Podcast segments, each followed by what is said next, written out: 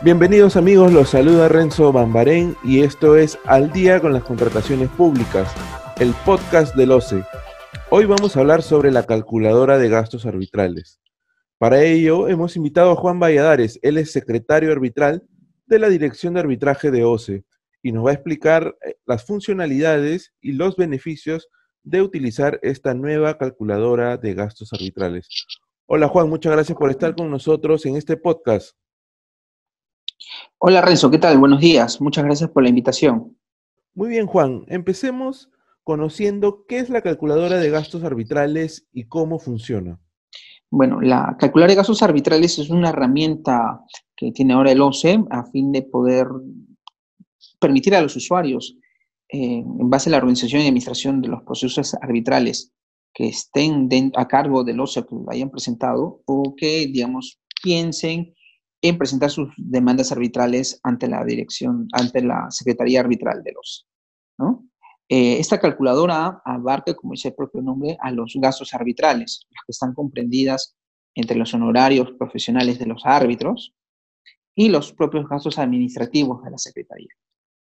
Y con esto tiene una utilidad en que al usuario de una, le permita prever los recursos económicos necesarios que conllevarán al inicio y la continuación del proceso arbitral. Muy bien, ¿y cuáles eran las problemáticas más comunes de los usuarios? ¿Por qué tenemos esta nueva calculadora de gastos arbitrales? Sí, bueno, la, calculadora o la problemática que existía es que anteriormente existía una calculadora de gastos arbitrales, digamos, desactualizada, desfasada, que no había cambio y estaba en base a la antigua directiva 07-2009 y necesitaba eh, una nueva acorde de la directiva vigente en la liquidación de gastos arbitrales, que es la 21-2016, y que está vigente desde el 30 de junio de 2016, y que hoy en día podemos decir de que es en base a la cual se establecen los gastos arbitrales de la mayoría de procesos arbitrales que tenemos en giro dentro de la Secretaría y obviamente de las que ya se han llevado y han concluido.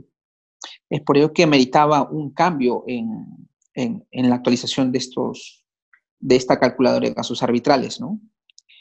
Y dentro de las problemáticas que habían dentro de ello, tanto era como, tal vez para el usuario como interno para el propio staff. Para el usuario, en que tenían, tenían que esperar en tal caso hasta que se dé el tema de la instalación para poder conocer los gastos que ameritaban el proceso arbitral y con ellos a partir de ello, de ahí quizás planificar el tema de los pagos y ello.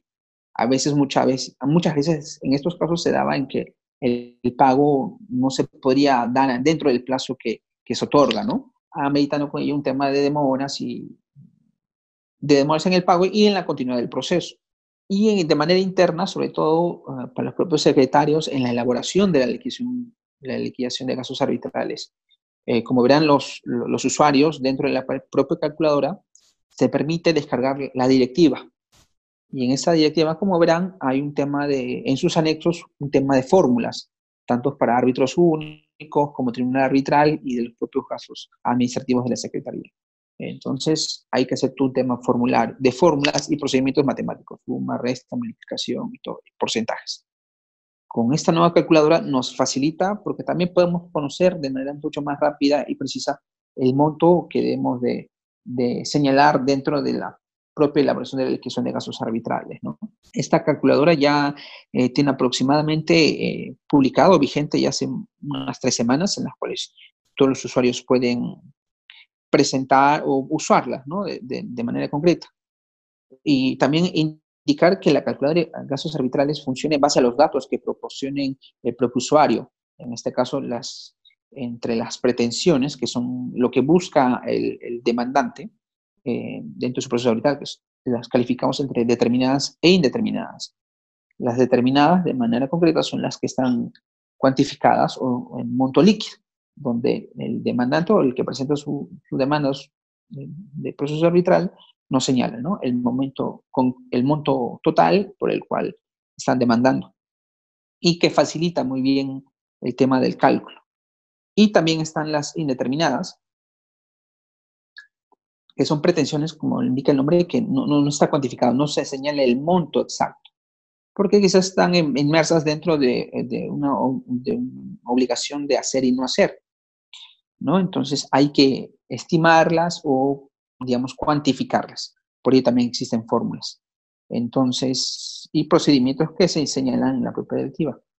Mientras que los usuarios tengan bien en claro y concreto cuáles son sus pretensiones determinadas e indeterminadas, puede, les va a ser de mucha utilidad la calculadora de gastos arbitrales. Eh, y obviamente hay, hay demandas entre, que se mezclan entre solamente determinadas y también eh, determinadas e indeterminadas. Puede pasar un error, pero las demandas se presentan a veces en muchos casos así, y los cuales también con esto les facilita el tema de la calculadora. En las temas determinadas, hago un pequeño detalle que necesitan en sí dos datos concretos. El monto eh, referencial sobre el cual se firmó el contrato entre el proveedor y la entidad y el número de estas pretensiones indeterminadas. Con esos dos datos, como podrán ver en, dentro de la propia calculadora, señalar estos dos montos concretos y más, de ser el caso, más un monto determinado, se puede proceder a realizar un buen cálculo de los gastos arbitrales. En caso de las indeterminadas, previo al cálculo efectivo, hay un aproximado que arroja de manera preliminar eh, la calculadora, que ya se está cuantificando, digamos, de una manera ya, esa pretensión indeterminada. Con la posterior y dando clic al cálculo de gastos arbitrales, les arroja de manera concreta todos los gastos respectivos, así es árbitro único, tribunal y los gastos administrativos. Y en el caso del tribunal, el monto correspondiente a cada uno de los miembros del tribunal, que en estos casos son tres. Y les permite, sin duda, facilitar y, como indiqué un momento, eh, prever los recursos necesarios para, para la continuidad del proceso. Muy bien, Juan. En resumen, la diferencia de los procesos arbitrales regidos por las directivas 007-2009 y 021-2016 están relacionadas a las pretensiones indeterminadas, ¿es verdad? Sí, así es, correcto. Es sobre todo, eh, podemos indicar o destacar que son las pretensiones indeterminadas, que digamos dentro de la 021-2016 las abarca, ¿no? En la 007-2009 eh, no, y como verán, dentro de las opciones que, que da o brinda la calculadora de gastos arbitrales están las dos, ¿no? En opción D, la directiva 007-2009, en los procesos que en su momento se hayan iniciado con ella y las que, digamos, están actualmente con la vigente directiva 021-2016. En la 07-2009 verán en la opción, simplemente le pide un monto cuantificado, ¿no? Un monto de la cuantía de manera concreta. Y en la opción de la 21-2016 eh, les pide estas opciones como indiqué, ¿no? Entre las determinadas e indeterminadas. En cada una de estas dos opciones les da posibilidad también de, de descargar la directiva respectiva. Para que puedan ver un entendimiento y ver, ¿no? Que entre la, verán que en el propio texto entre las 7 2019 y la 21 2016, en la 21 2016 es un poco más extenso, y se pautea un poco más todo el tema de los procedimientos. Y te da una manera mucho más clara el, cómo se procede o cuál es el trabajo que realiza esta calculadora, ¿no? Y nosotros como secretarios en la propia elaboración del, de la liquidación de gastos arbitrales. Perfecto. Ahora, los montos calculados por la calculadora de gastos arbitrales, ¿son montos estimados o montos definitivos? Se parecen que definitivos, eh, porque es la idea siempre y cuando la parte o el usuario tenga bien en claro el tema de, sus pretensiones, eh, de ser el caso, ¿no? Que van a plantear, tanto determinadas o indeterminadas, como indiqué. Entonces, en base a ello, se puede establecer ya que es un monto en el cual van a asumir los costos respectivos para la continuidad del, proceso arbitral. Eh, y tanto en este caso, no solamente para la parte demandante, sino también para la parte demandada, que en, en, algunas ocasiones presenta también sus propias pretensiones. ¿no? Ese ya es un tema que también con ese dato que puede arrojar la calculadora, los propios secretarios podemos elaborar de un poco de manera más rápida la liquidación de gastos arbitrales, o enfocarnos en la propia estructura de la liquidación de gastos arbitrales, que es evidentemente la explicación, la fundamentación y la motivación del porqué de los gastos, ¿no? Nos permite enfocarnos más de lleno a ello. Y obviamente que con esos montos que, establece la calculadora, les permite a los propios usuarios ya organizarse en el tema de prever los recursos. Y que sin duda eh, eh, permite o beneficia dentro de nuestros casos la propia transparencia o da mayor transparencia y predictibilidad de los gastos arbitrales a las partes, ¿no? Y bueno, y en el público en, general, ¿no? De poder prever eh, cuáles son los costos que debe asumir en caso de presentar una demanda arbitral ante los. Muy bien, Juan. Ahora, ¿cuáles serán los beneficios que generará la calculadora de gastos arbitrales en el Sistema Nacional de Arbitraje? ¿Cuál será su impacto? Bueno, de sí tienen varios beneficios, pero los podemos concentrar en dos puntualmente tanto del aspecto del usuario hasta la propia labor interna que tenemos dentro de la Secretaría. Eh, en, el, en, el, usuario, o de la parte que, que, hace uso de los servicios de la Secretaría Arbitral, eh, como dije, poder conocer de manera anticipada ya los gastos que van a llevar a, costo de sus propias pretensiones, ¿no? los gastos respectivos a, su parte. Porque también puede ser que el demandado también presente sus propias pretensiones, en este caso le llamamos reconvención, y también conocer en ese aspecto les permite dar ello, les permite hasta generar un propio criterio económico anticipado eh, de poder decidir eh, acudir a nuestra institución arbitral, ¿no? Y que llevemos a cabo la administración y la organización del mismo, siempre y cuando lo establezca en su convenio arbitral.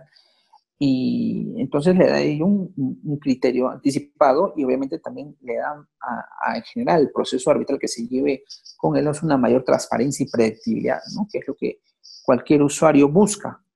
Y de manera interna un beneficio es, digamos, que los propios profesionales o secretarios o del equipo dentro del staff de, la Secretaría Arbitral del OCE nos permite ah, facilitar en, parte la elaboración de las legislaciones de casos arbitrales, ¿no?